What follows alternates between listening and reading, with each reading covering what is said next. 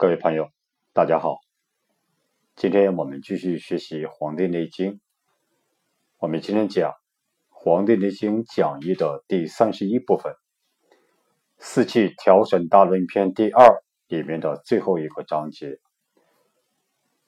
上一节我们根据唐代的王彬和明代的张介宾对这段的注解，我们进行的学习。今天。我们根据清代的张志聪对这段话的注解，我们来一起学习。夫四时阴阳者，万物之根本也。所以圣人春夏养阳，秋冬养阴，以从其根。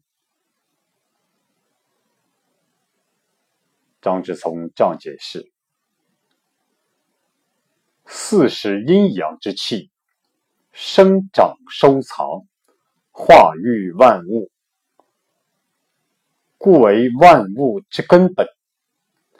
春夏之时，阳盛于外而虚于内；秋冬之时，阴盛于外而虚于内。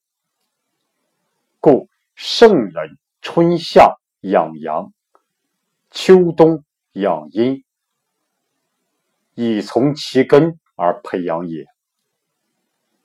杨君举问曰：“上节言秋冬之时，阴主收藏；此复言秋冬之时，阴盛于外。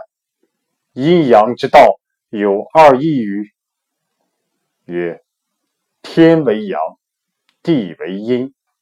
天。”包乎地之外，地聚于天之中。阴阳二气皆从地而出，复收藏于地中。故曰：未出地者，名曰阴中之阴；已出地者，名曰阴中之阳。所谓阴主收藏者，收藏所出之阳气也。什么意思呢？我们解释一下。张之聪说：“四时阴阳之气，就是春夏秋冬四时阴阳变化之气。四时阴阳之气，生长收藏，化育万物。春生，夏长，秋收。”冬藏，这就是生长收藏，化育万物，运化养育万物，化育万物，故为万物之根本。所以呢，是万物生长的根本。这就是说，四是阴阳之气，生长收藏，化育万物，故为万物之根本。就是春夏秋冬四时阴阳变化之气，春生夏长，秋收冬藏，运化养育万物，所以是万物生长的根本。春夏之时，阳盛于外而虚于内。春夏这个时令。春夏的阳气在外部旺盛，而内里空虚，就是阳盛于外而虚于内。这是春夏之时。秋冬之时，阴盛于外而虚于内。秋冬这个时令，秋冬的阴气。旺盛于外部，而内里空虚，就是说，阴盛于外而虚于内，这就是秋冬之时，阴盛于外而虚于内。故圣人春夏养阳，秋冬养阴，以从其根而培养也。所以呢，圣人在春夏之际养其阳气，在秋冬之际养其阴气。这是在其根本上来培养他的阴阳之气。所以说，故圣人春夏养阳，秋冬养阴，以从其根而培养也。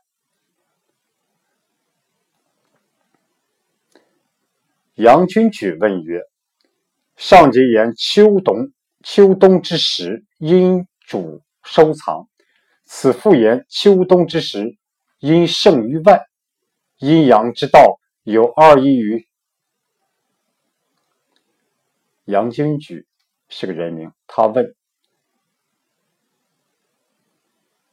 上一节上个章节讲秋冬之时，秋冬这个时节，阴主收藏，阴气主管收藏。此复言秋冬之时，阴盛于外。这里呢，又讲秋冬这个时节，阴气旺盛于外部。阴阳之道有二意于，就是阴阳之道有两种意义吗？就是说，杨君举他问，上一节就秋冬的时，秋冬的时节讲阴主收藏，这里又讲秋冬时节阴盛于外。难道阴阳二道有两种意义吗？曰，回答说啊，天为阳，地为阴，就天是阳，地是阴，天包乎地之外，天从地的外部把它包围起来，这就是天包乎地之外，天。从地的外部把它包围起来，地居于天之中，地居于天的包围之中，这就是地居于天之中。阴阳二气皆从地而出，复收藏于地中。阴阳这两种气皆出自于地，就是阴阳二气。皆从地出，阴阳这两种气皆出自于地，复收藏于地中，然后呢，又把它们收藏于地中，就阴阳二气皆从地而出，复收藏于地中，故曰，所以说，未出地者，名曰阴中之阴，在地下没有出来的。这个气被称作阴中之阴，在地下没有出来的气被称作阴中之阴。已出地者，名曰阴中之阳，就是出于地上的、处于地之上的气，被称为阴中之阳，名曰阴中之阳。所谓阴主收藏者，收藏所出之阳气也。就是这里所指的阴，阴主收藏，是指收藏什么呢？是指收藏处于地上的这个阳气。这收藏所出之阳气，就是指收藏处于地上的这个阳气。这是说阴主收藏，而对之的阳主生发，阳主生发呢，也是指这个处于地上的阳气，在春夏生长而而旺盛于夏季，在春生而旺盛于夏季，这就是说阳主生发，也是指的这个处于地上的这个阳气。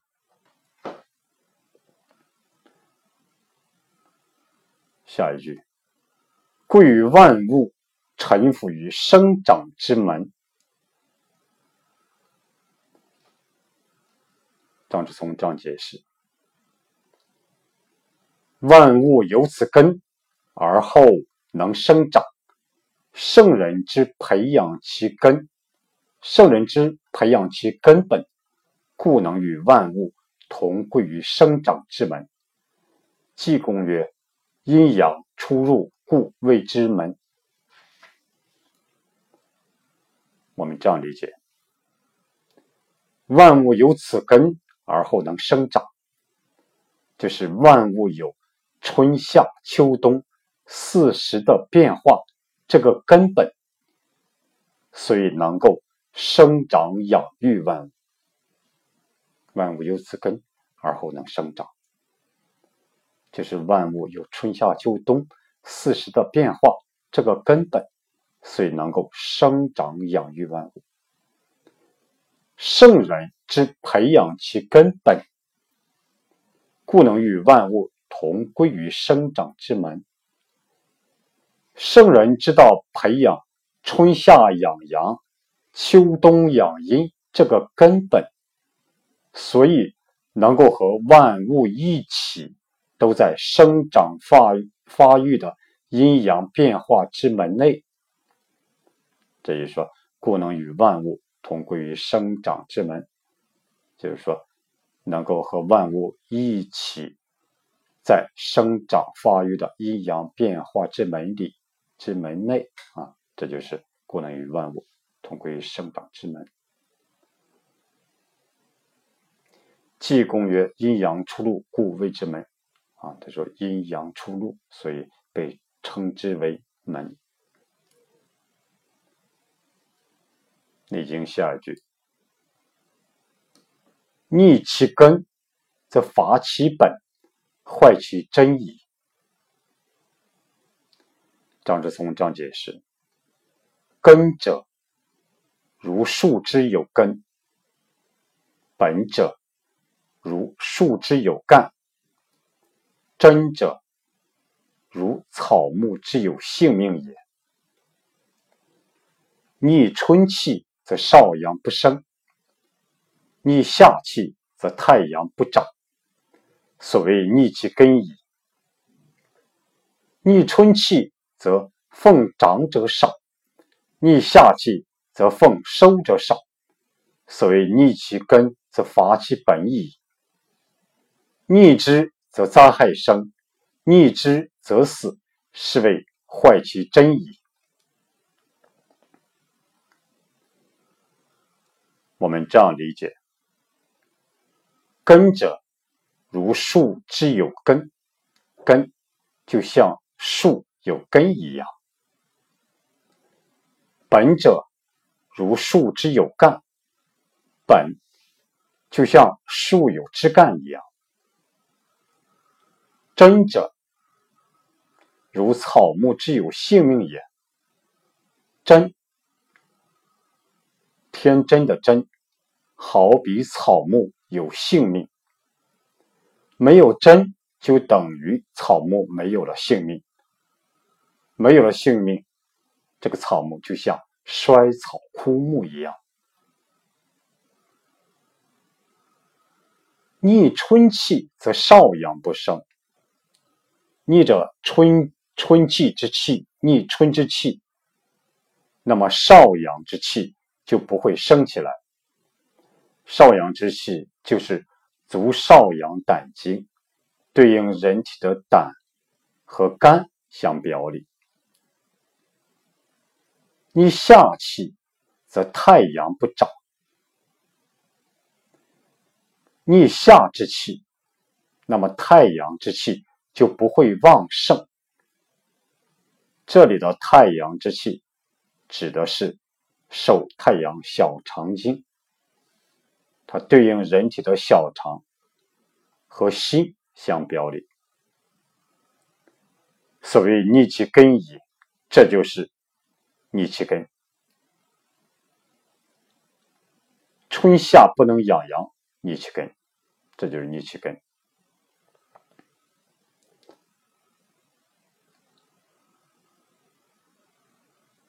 逆春气，则奉长者少。逆夏气，则奉收者少。所谓逆其根，则伐其本矣。和春之气相逆，那么输送给夏季长的这个气机就少了。如果和春之气相逆、相背离的话，相逆转的话，那么应该输送给夏季夏长的这个气机就少了。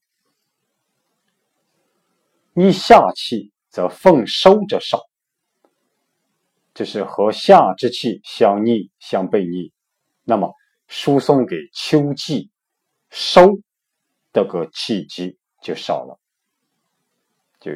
输送给秋季收的气机就少了，这就是逆其根，没有把春夏养阳这个根培养好，那么它的枝干这个本就受到克伐而受到了伤害。这就是说，逆其根则伐其本也，逆之则灾害生。逆之则死，是谓坏其真矣。这个真，天真的真，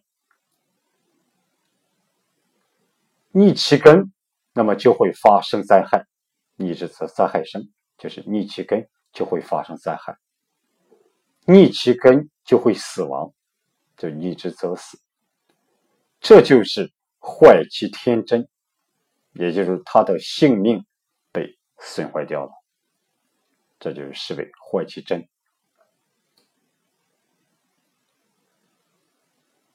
所以说这就是说逆其根则伐其本，坏其真矣。《内经》下一句：故阴阳四时者，万物之终始也，死生之本也。逆之则灾害生，从之则苛积不起。是谓得道，道者圣人行之，愚者配之。张之聪这样解释：言天地之阴阳四时，化生万物，有始有终，有生有死。如逆之，则灾害生；从之，则苛积不起。是未得阴阳顺逆之道矣。然不能处于死生之术，为圣人能修行其道，积精全神，而是受蔽天地，无有终始。愚者止于佩服而不能修为，是知而不能行者，不可谓得道之圣贤也。什么意思呢？我们这样理解：言天地之阴阳四时化生万物，就是说天地的四时阴阳变化，化育生长万物，有始有终，有生有死，就是有春之始，有冬之终，有春天的开始。有冬季的终结，有生有死，就有出生有出之生，有老之死，有刚刚出生，有到老的时候老之死，这就是有始有终，有生有死。如逆之，则灾害生；从之，则苛积不起。如果违背它。那么灾害就会发生。如果顺从于它，那么严重的疾病就不会发生，就不会生起来。是谓得阴阳顺逆之之道矣。是谓得阴阳顺逆之道矣。那就是被称作得到了阴阳顺逆的大道了。是谓得。阴阴阳顺逆之道也。这就是说，言天地之阴阳四时，化生万物，有始有终，有生有死。如逆之，则灾害生；从之，则科积不起。是谓得阴阳顺逆之道。然不能出于死生之数。为圣人能修行其道，积精全神，而是受蔽天地，无有终始。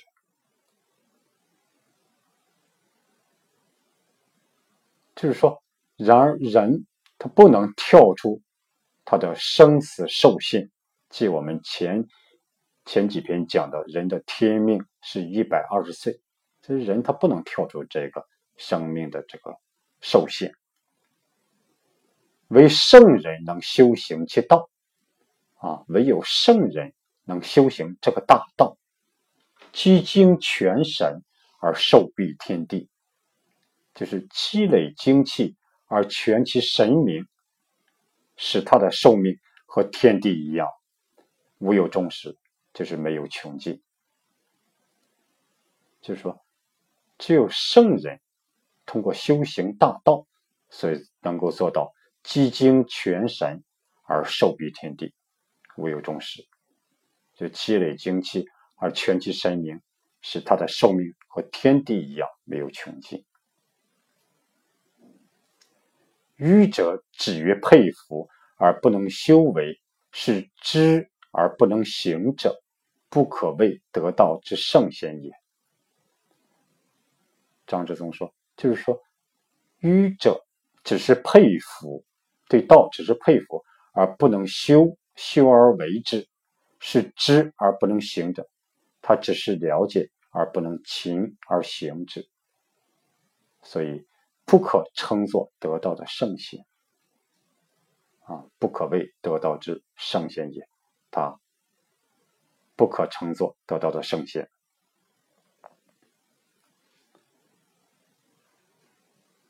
你听下一句。从阴阳则生，逆之则死；从之则治，逆之则乱。反顺为逆，是谓内格。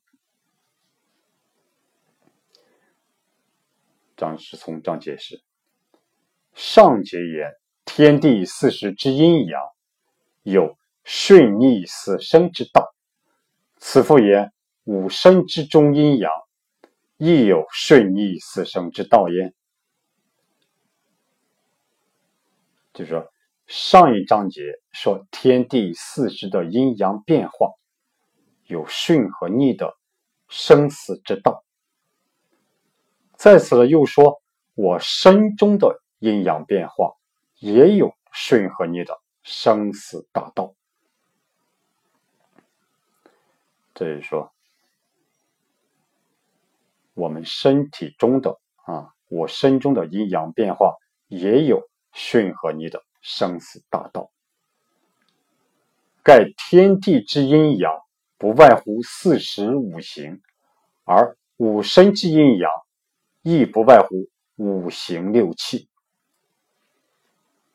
就说大概天地之阴阳变化，不外乎春夏秋冬四时。和金木水火土五行啊，就是说天地之阴阳的变化，不外乎这个春夏秋冬这个四时和金木水火土这个五行的变化。而五身之阴阳，而我身体的阴阳变化，亦不外乎五行六气。这里的五行六气，就是我们讲的五运六气。五运六气简称为运气。运指丁壬木、戊癸火、甲乙土、乙庚金、丙辛水五个阶段的相互推移。这就是说，十个天干它们相互产生的作用，产生了这个金木水火土啊，它们五个阶段的相互推移啊。相互作用，这就是运。气指的是厥阴风木，少阴君火，少阳相火，太阴湿土，阳明燥金，太阳寒水，六种气候的转变。这里说盖天地之阴阳，不外乎四时五行，而五身之阴阳也不外乎五行六气。是以顺之则生，逆之则死。也就是阴阳和合则生，阴阳背离则死。所谓顺之者，阴阳和合，五气相生。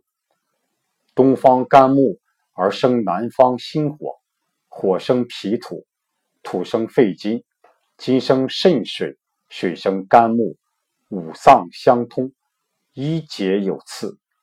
若反顺为逆，是为内格。内格者，格聚其五脏相生之气，而反逆行也。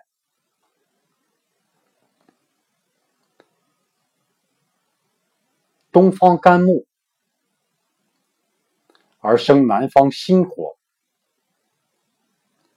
木所在的方位是东方，对应人体为肝；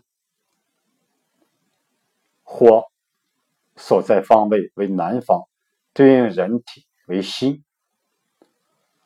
火生脾土，就是心火生脾，脾土，这就是火生土。土生肺金，脾土生肺金，这就是土生金。金生肾水，肺金生肾水，这就是金生水。水生肝木，肾水生肝木，这就是水生木。五脏相通，一节有次。心、肝、脾、肺、肾这五脏相互沟通，它们都是相通的。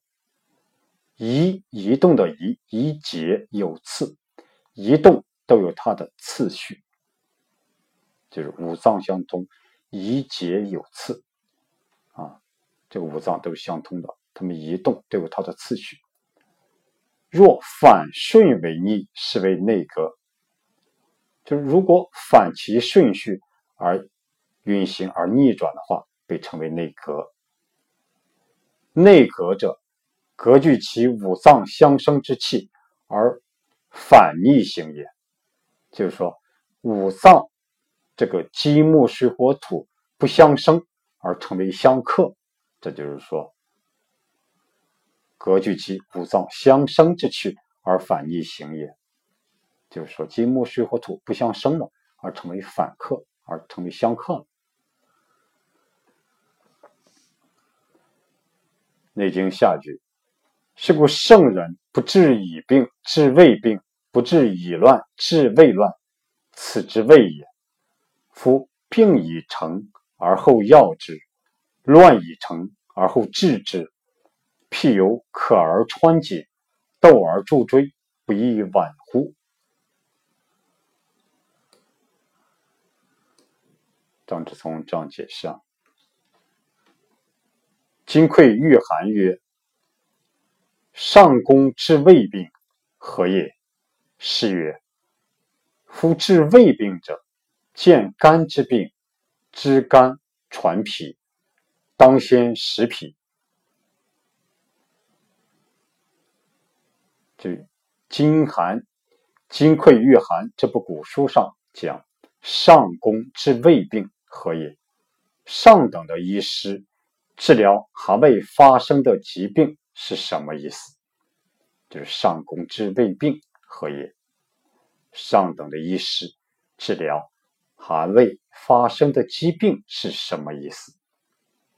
是曰：夫知夫治未病者，见肝之病，知肝传脾，当先食脾。老师说，治疗还未发生的疾病，发现肝有病，知道肝病将向脾来发展，所以呢，应当先让脾充实壮实起来。这就是说，夫知未病者，见肝之病，发现肝有疾病了，知肝传脾。知道这个肝病将向脾发展，让脾也得疾病。就是说，知肝传脾，知道肝将要传向脾，所以呢，当先食肝，就是应当先让脾来充实、壮实起来，让这个脾充满力量。盖不使脾受逆气，这样呢，使脾不受肝木的克伐，就是让脾不受肝气的这种克伐，这种肝为木，脾为土嘛，所以说这种木克土，而使肝气仍复顺复顺行于心。就是，而使肝之气仍然顺利到达心所在的地方，就是说，使肝气仍复顺行于心，使肝之气就是仍然顺利到达心所在的地方。这就是说，顺是反逆为顺，这就是将逆转变为顺，反乱为治者。这是将乱转化为治，这就是说，上攻治未病，就是见，就是见到肝有病了，然后知道肝将向来脾来发展，肝会把病带到这种脾，使脾也得病，所以呢，应当是让脾先健壮起来，让脾充实起来，有力量。这样呢，就可以使脾不受肝气的这种克伐，使肝气呢，然后仍然顺利的到达心所在的地方，是肝气啊仍然顺利的到达心所在的地方。这样呢，就是被称为反逆为顺，这就是将逆转的啊逆转转变为顺啊顺利。反乱为治，这就是将乱转化为治。若五脏之气已乱，而五脏之病已成，然后治之，是由可而穿井，战而助兵，无济于事也。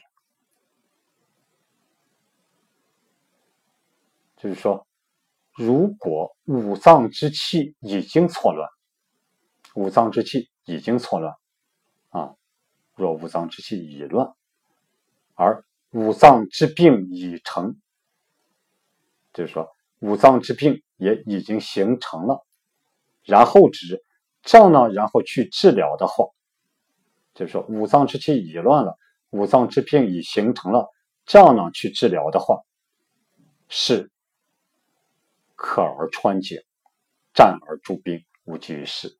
这就是说，渴了才去打击，有战争了才去这种铸造兵器，这样无济于事了，就来不及了。这就是按此篇以天地之阴阳四时，顺阳五身之中，五身中之阴阳五脏，盖五脏以应五行四时之气之之气者也。这就是说，此篇讲天地的阴阳四时，顺之来养育我身的阴阳五脏，大概这就是五脏来顺应五行和四时之气的吧。哎，这就此篇讲的阴阳四时啊，顺应它来养育我们身体的阴阳五脏，大概这就是五脏来顺应。五行和四时之气的吧。欲板论曰：五脏相通，宜皆有次。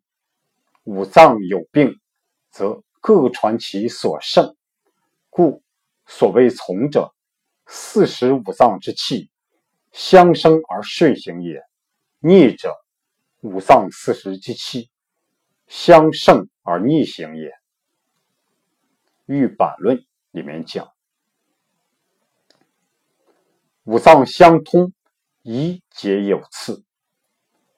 心肝脾肺肾五脏相通，一节有次，它们的移动就是这个五脏之气的移动都有它的次序，一节有次。五脏有病，则各传其所胜。心肝脾肺肾这个五脏如果有病的话，那么它各自传向他们所要克伐的脏器。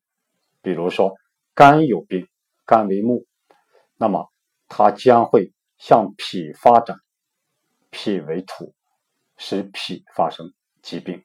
为什么呢？就是说木克土啊，这就是说，这就是说，这就所胜。为什么木胜土啊？这就是说木的力量，然后有木有病的话，它向啊这个土发展啊，使脾土长病，这就叫相胜。这就是五脏有病，则各传其所胜，故。所谓从者，四时五脏之气相生而顺行也。这就是说，所谓的顺从者，春夏秋冬四时五脏之气相互滋生而顺利的运行，这就是从。这就是说，故所谓从者，四时五脏之气相生而顺行也。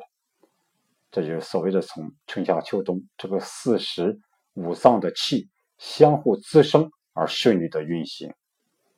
逆者，五脏四时之气相胜而逆行也。